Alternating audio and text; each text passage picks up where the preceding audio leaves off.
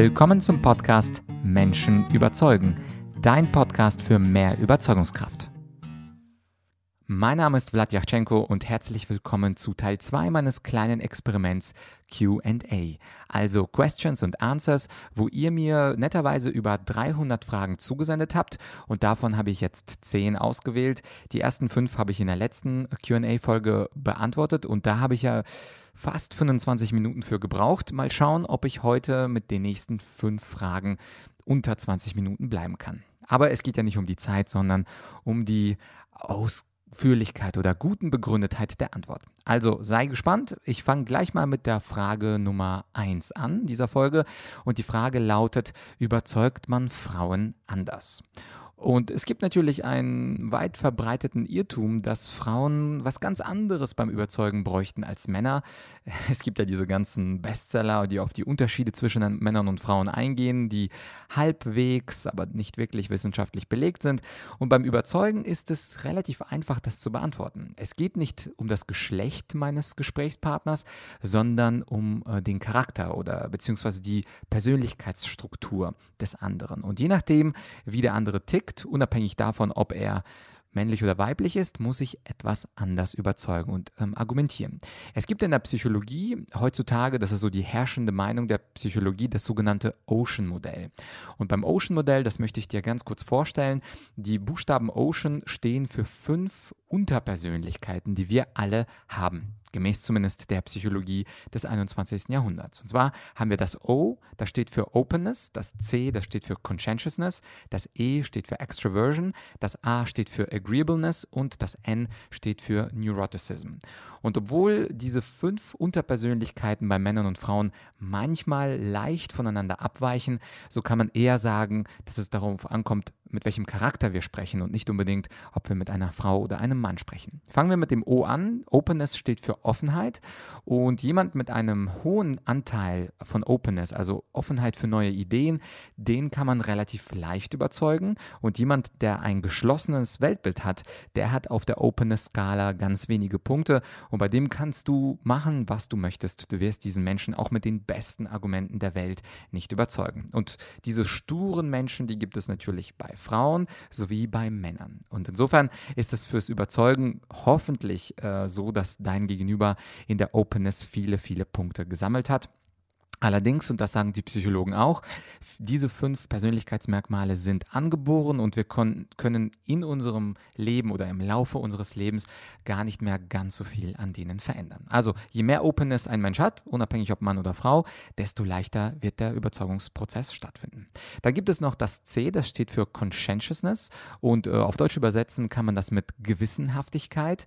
Und Gewissenhaftigkeit bedeutet, wie exakt und genau und korrekt ein Mensch sich in der Welt verhält. Und wenn du zum Beispiel jemanden hast, unabhängig ob Mann oder Frau, der sehr conscientious ist, der wird dann sehr viel oder die Person wird dann sehr viel Wert darauf legen, dass du wirklich alle Zahlen, Daten, Fakten beisammen hast. Also diese Person wirst du nicht einfach nur übersetzen, indem du sagst, ja, das stimmt, das ist so, damit habe ich meine Erfahrung gemacht, sondern Menschen, die gewissenhaft sind, möchten auch von dir und erwarten auch von dir, dass du eine gewissenhafte Überzeugungsarbeit leistest und nicht einfach Dinge ins Blaue hinein behauptest. Unabhängig davon, ob Mann oder Frau, es gibt sehr gewissenhafte Männer, sehr gewissenhafte Frauen und natürlich auch das Gegenteil von beidem.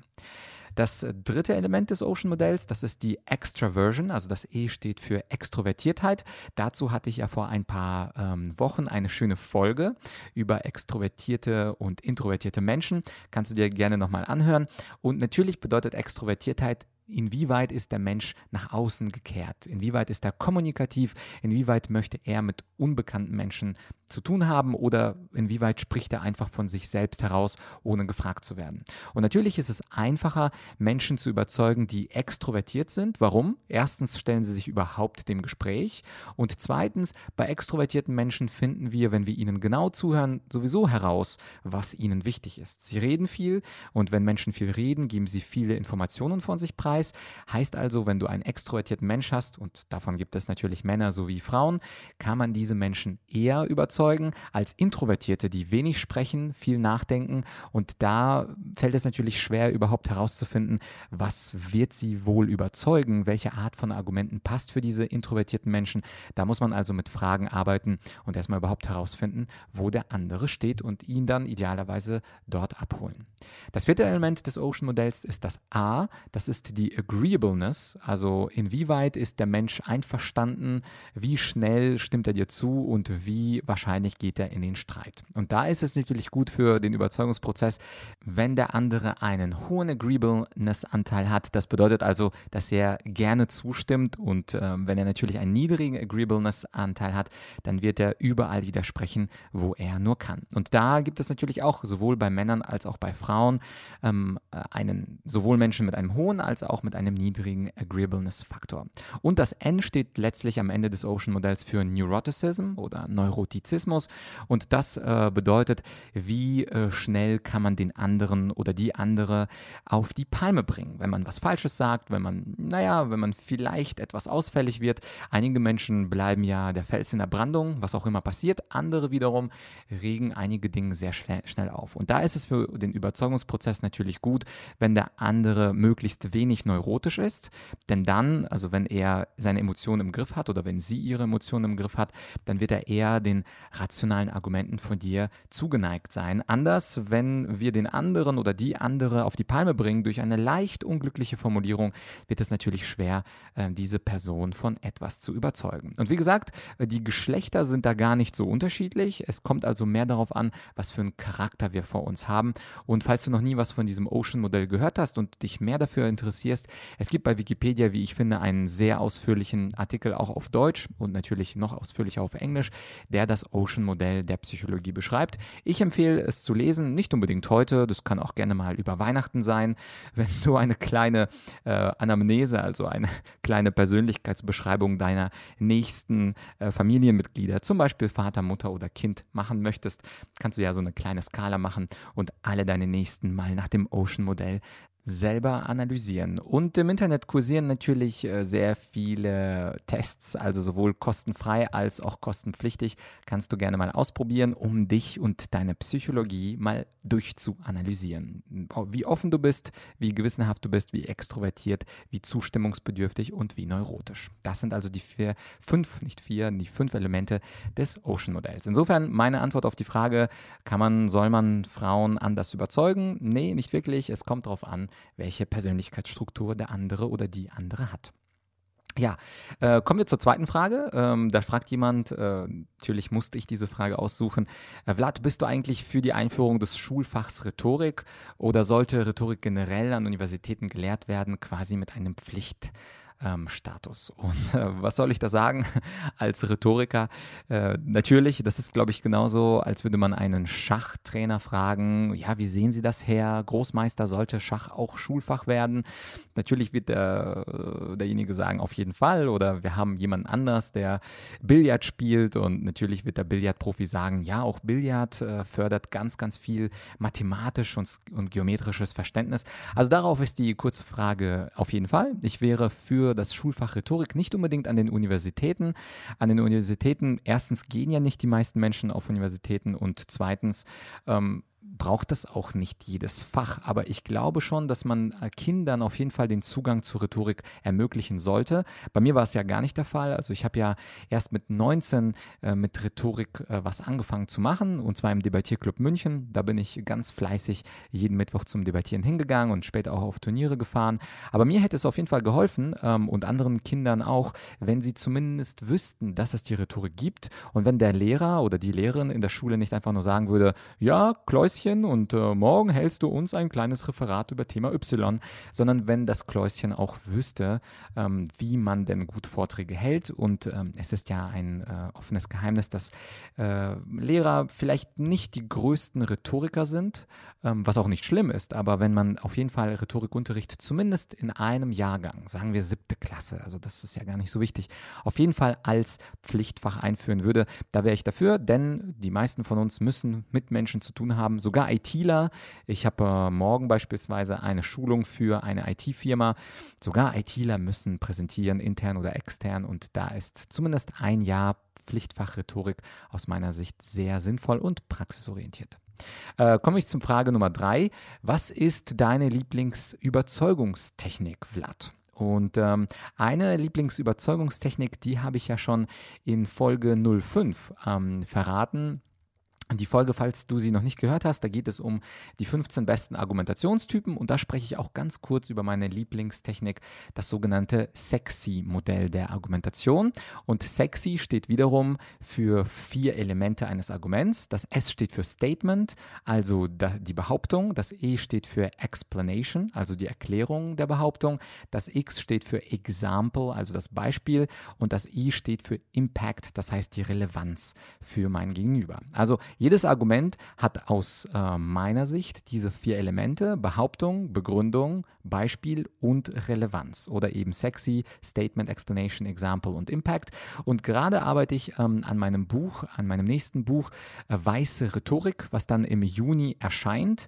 Ähm, und in diesem neuen Buch gibt es auch ein neues Modell, also eine Erweiterung des Sexy-Modells von mir. Da darfst du gespannt sein. Das ist in einem circa einem halben Jahr oder genauer genauer genommen sieben Monaten auf dem Markt. Da werde ich aber noch ähm, bei Zeiten ein wenig Werbung dafür machen.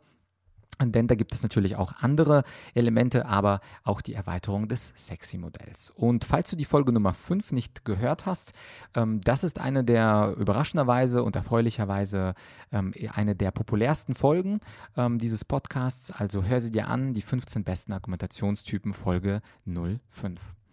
Dann die nächste Frage und zwar, ich werde gefragt, wie überzeuge ich, wenn ich leider nichts in der Hand habe? Also, wie überzeuge ich, wenn ich keine Argumente habe? Und witzigerweise habe ich auch dazu eine relativ alte Folge, die Folge 07. Da geht es um das Thema sicher auftreten bei völliger Ahnungslosigkeit. Und das ist ja letztlich der Fall. Was tun, wenn wir nicht wissen, wie wir darauf antworten sollen? Und ähm, den, den ersten Tipp, den ich dort gebe, der betrifft die Körpersprache und Stimme. Das heißt also, ein Mensch, der keine Ahnung hat, der aber trotzdem sicher auftreten will, der braucht auf jeden Fall eine ruhige Körpersprache, Blickkontakt, der braucht eine ruhige und ganz, ganz langsame Stimme, um auf jeden Fall nicht den Eindruck zu erwecken, dass er etwas nicht weiß. Und ähm, im, weiteren, im weiteren Verlauf geht es natürlich darum, bestimmte Techniken des Pseudowissens anzuwenden. Und da gibt es das Abstrahieren, da gibt es das Ablenken. Und da würde ich dir einfach empfehlen, die Folge 07 dir nochmal anzuhören. Da gibt es nämlich diese schönen Techniken dafür. Und eine Frage, die mich immer wieder erreicht, ob jetzt in Seminaren und Coachings, ist die Frage, was kann man tun, um eine Gehaltserhöhung zu bekommen, beziehungsweise um sich erfolgreich zu bewerben. Fangen wir mal mit der Gehaltserhöhung an. Natürlich kommt es darauf an, wann du sie ansprichst. Also da sollten objektive und subjektive äh, Voraussetzungen gegeben sein, was du genau sagst, also wie du argumentierst und wie du das Ganze dann formulierst. Und falls du jetzt meinen Podcast noch nicht allzu lange hörst, ich habe zum Thema Gehalt Gehaltserhöhung eine ganze Folge gewidmet. Das ist die Folge Nummer 19. Da einfach mal reinhören. Dort werde ich diese drei wichtigen Fragen für dich beantworten. Und Stichwort erfolgreich bewerben. Da gibt es tatsächlich ein schönes Online-Training von mir und zwar das Online-Bewerbungstraining, ein Online-Kurs. Da erzähle ich ganz ausführlich, wie die Selbstvorstellung beim Chef dann sein sollte und ich gebe dir auch zehn Beispiele für klassische, ganz traditionelle Bewerbungsfragen und auch unerwartete, provokante Fragen, mit denen dich der Chef oder der Personaler provozieren möchte und äh, sehen möchte, ob du diese Fragen auch beantworten kannst. Und in dem Online-Training gibt es dann auch Musterantworten dazu. Das heißt also, wenn bei dir das äh, Thema Bewerben, sich bewerben aktuell ist, dann empfehle ich dir das Online-Bewerbungstraining von mir. Den Link zu der Online-Akademie findest du wie immer in der Beschreibung zu dieser Podcast-Folge zu QA Nummer zwei. Und da kannst du einfach auf argumentorik.com slash podcast dir diese Folge mit der Beschreibung anschauen. Da findest du den Link und die ersten Lektionen sind bei mir wie bei allen Online-Kursen immer kostenlos. Schau rein, vielleicht überzeugt es dich und würde mich freuen, dich dann im Online-Kurs begrüßen zu können. Ja, und jetzt sind wir durch mit den fünf Fragen. Überraschenderweise etwas schneller als gestern. Deswegen nehme ich vielleicht mal eine Bonusfrage noch dazu. Auch ein absoluter Klassiker. Also die Menschen interessieren sich natürlich für mehr Gehalt oder mehr Erfolg beim Bewerben, aber die klassische Frage ist auch, wie ist es denn mit der natürlichen Überzeugungskraft? Also ist es ein Geschenk oder ist es hartes Training? Und äh, dazu gibt es ein sehr schönes Zitat von Thomas Edison, dem vermeintlichen Erfinder der Glühbirne, aber auch von tausend anderen Erfindungen. Und der hat mal, von ihm stammt das schöne Zitat, Genius is 1% inspiration and 99% perspiration. Also frei übersetzt auf Deutsch, äh, das Genie, äh, das macht äh, ein Prozent der Inspiration aus und 99 Prozent sind Schweiß und harte Arbeit. Das heißt also, ich sehe das ganz, ganz genau wie, äh, wie Mr. Edison. Es ist natürlich schon so, dass einige Menschen etwas talentierter sind in Dingen. Das ist genauso bei der Musik. Also wenn jemand mit einem Instrument anfängt, dann kann ein Kind zum Beispiel etwas besser und schneller äh, Musikmelodien aufgreifen und spielen als ein anderes. Oder beim Tennis, da gibt es einfach Menschen, die oder Kinder, Erwachsene, die etwas schneller ins Spiel kommen und die etwas langsamer ins Spiel kommen. Und gerade am Anfang macht das Talent sehr viel aus. Aber mit mit der Zeit kann man durch harte Arbeit und durch äh, Techniken, Überzeugungstechniken sehr, sehr viel wettmachen und äh, je länger dieser Zeitdauer äh, entlang spaziert, also wenn wir ein Jahr nehmen oder fünf Jahre nehmen, da wird das harte Training immer das Talent schlagen. Und egal in welcher äh, Sphäre wir uns befinden, um tatsächlich zu den weltbesten zehn zu gehören, also jeder Top-Sportler wird sagen, man braucht auf jeden Fall ganz bestimmten Körper für eine Sportart und auch fürs Argumentieren braucht man auch ein ganz bestimmtes Gehirn. Aber wenn man eben nicht zu den 0,001% der Weltbesten gehören möchte, sondern einfach nur zu einem von 100, und das reicht ja im Alltag schon, äh, der besten Überzeugungsmenschen, äh, Überzeugungstäter, da äh, gleicht die Perspiration, also harte Arbeit, es extrem aus. Ich habe im Laufe meines Debattierclub-Lebens viele junge Studenten kennengelernt, die dabei geblieben sind und die viel, viel besser geworden sind mit der Zeit. Äh, klar gibt es auch wenige, die einfach mal hinkommen und sofort sprechen können in einem Debattierclub Club. Und so ist es bei Erwachsenen auch. Also in Coachings sehe ich Leute, die von Natur aus gut sprechen können und die brauchen dann nur ein paar Tipps. Aber die, die dabei bleiben, werden sie immer überzeugen. Das heißt also, also falls du das Zitat noch nicht kanntest, Genius ist 1% Inspiration and 99% Perspiration, gehört auf jeden Fall zu meinen, ja, ich würde mal sagen, Top 10 Lieblingszitaten, die ich so habe. Ja, das war also die zweite Folge QA. Ich habe schon ein wenig Feedback bekommen zu der ersten. Würde mich freuen, ob es dir gefallen hat, wenn ich Fragen von Zuhörern beantworte. Äh, wie gesagt, ähm, ich würde dann nächstes Jahr mehr von denen machen. Das waren ja jetzt meine ersten beiden QA, Questions and Answers Folgen. Schreib mir an podcast.argumentorik.com und äh, schreib mir auch, ob das äh, eher kürzer oder länger sein sollte. Ich kenne auch Podcaster, die eine extrem lange QA-Session haben. Also also zum Beispiel Tim Ferriss äh, mit seiner Tim Ferriss Show gehört dazu, den ich selber gerne höre. Der hat ja manchmal wirklich QA-Sessions über eine Stunde. Ähm, ich weiß nicht, ob das interessant wäre, aber äh, genau deswegen bitte ich um Feedback. Schreib gerne an podcast.argumentorik.com und natürlich kannst du mir auch sonstiges schreiben, was du für Themen dir wünschst äh, für das Jahr 2020 und welche Gäste ich in meinen Podcast einladen sollte. Und Stichwort Gäste. Nächste Woche, also am Dienstag, gibt es mal wieder eine Interviewfolge. Wie immer verrate ich nicht, wer das ist, damit du einen schönen Anreiz hast, meinen Podcast zu abonnieren. Und ich würde mich natürlich wie immer sehr freuen, wenn du meinen Podcast teilst in deinem Social Media, wenn du diese Folge ähm, spannend fandst und sie auch vielleicht per WhatsApp oder per Mail mit deinen Freunden, mit deiner Gang teilst. Ja, und äh, falls du ähm, ja, falls du mir eine Bewertung geben möchtest, dann äh, findest du eine Beschreibung dazu auf bewerte.argumentorik.com. Dort findest du eine Beschreibung, wie du meinen Podcast bewerten äh, kannst. Und ich würde mich natürlich über eine 5-Sterne-Bewertung und eine schöne kleine Rezension sehr freuen, denn das ist letztlich das Gehalt eines Podcasters, dass er sich ein wenig freut über schöne Sterne und schöne Rezensionssätze. Und falls du eine Bewertung schon abgegeben hast, großes Dankeschön an dich. Ich lese sie alle, ich verfolge sie alle. Ich jeden Morgen sitze ich da und warte auf eine. Nein, das ist natürlich ein bisschen übertrieben, aber ich freue mich immer über schöne Rezensionen zum Podcast. Ja, für dieses, für dieses Mal war es das. Ich hoffe, wir hören uns dann nächste Woche wieder zum Interview mit einem noch unbekannten, aber sehr, sehr interessanten Menschen. Und an dieser Stelle wünsche ich dir noch einen schönen Freitag. Ich wünsche dir ein schönes Wochenende und hoffentlich hören wir uns bald wieder. Bis bald, dein Vlad.